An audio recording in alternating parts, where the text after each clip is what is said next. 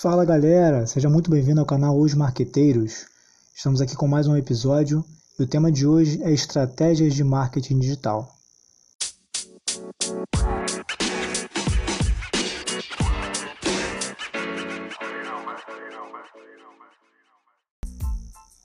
Bom, conhecer o público-alvo e criar personas não é o único benefício de garantir que uma empresa esteja online.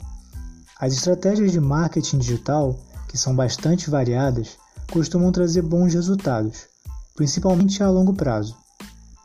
Bom, o marketing digital é a maneira mais eficaz de aumentar o tráfego do seu site, o que automaticamente aumenta a exposição da marca, atrai mais clientes e gera mais vendas.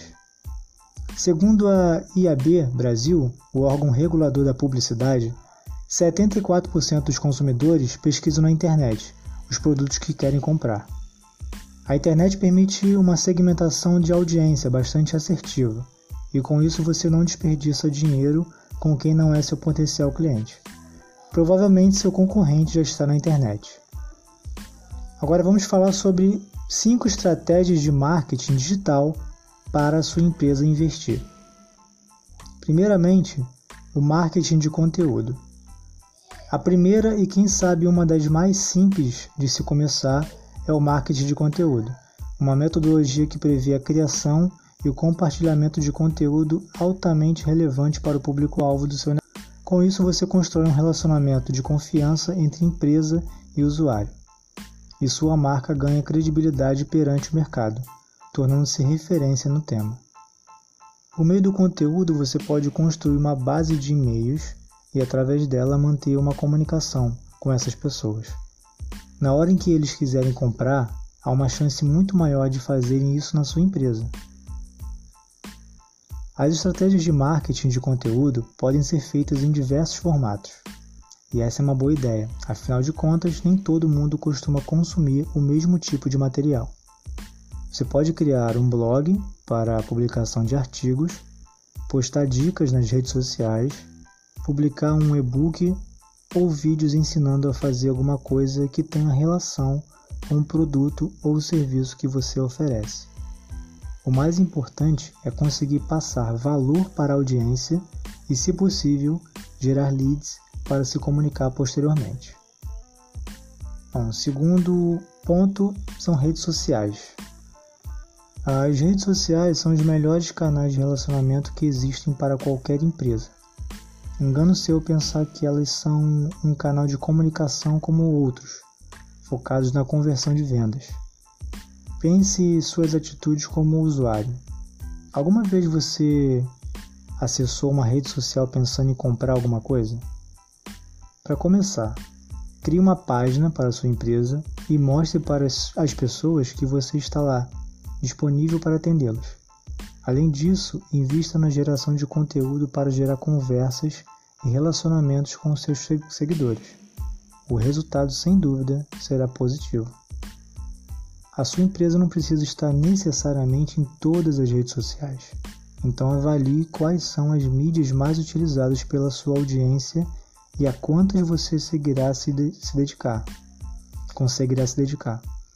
É, afinal, a escolha de imagens a edição e escrita de conteúdo costumam levar um tempo considerável da sua equipe. Bom, terceiro ponto é SEO, otimização do site para o Google.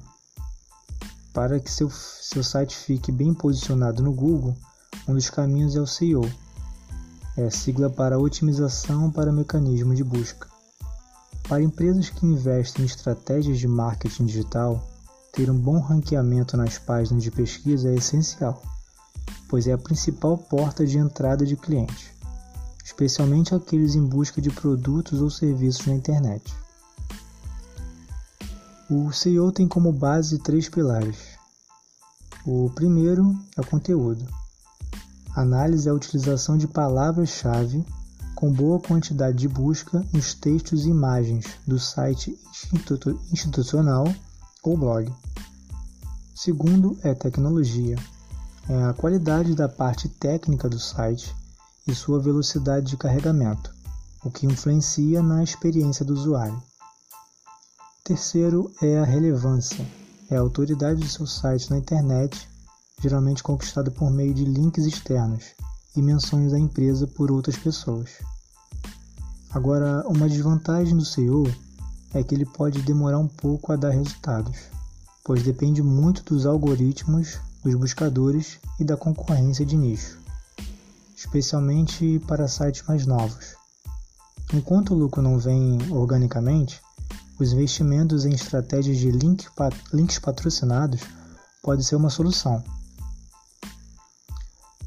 Bom, agora o quarto tópico é a mídia paga.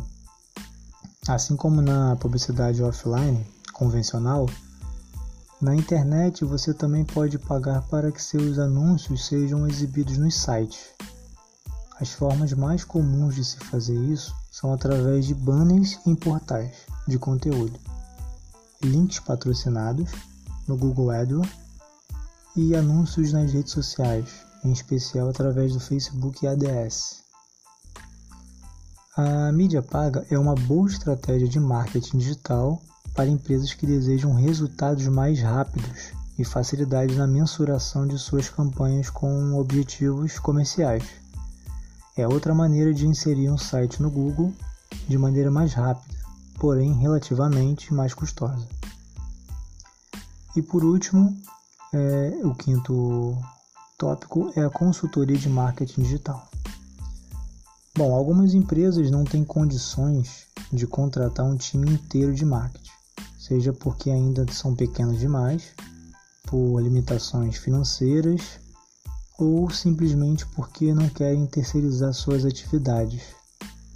Nesse caso, Investir em uma consultoria de marketing digital é a melhor estratégia.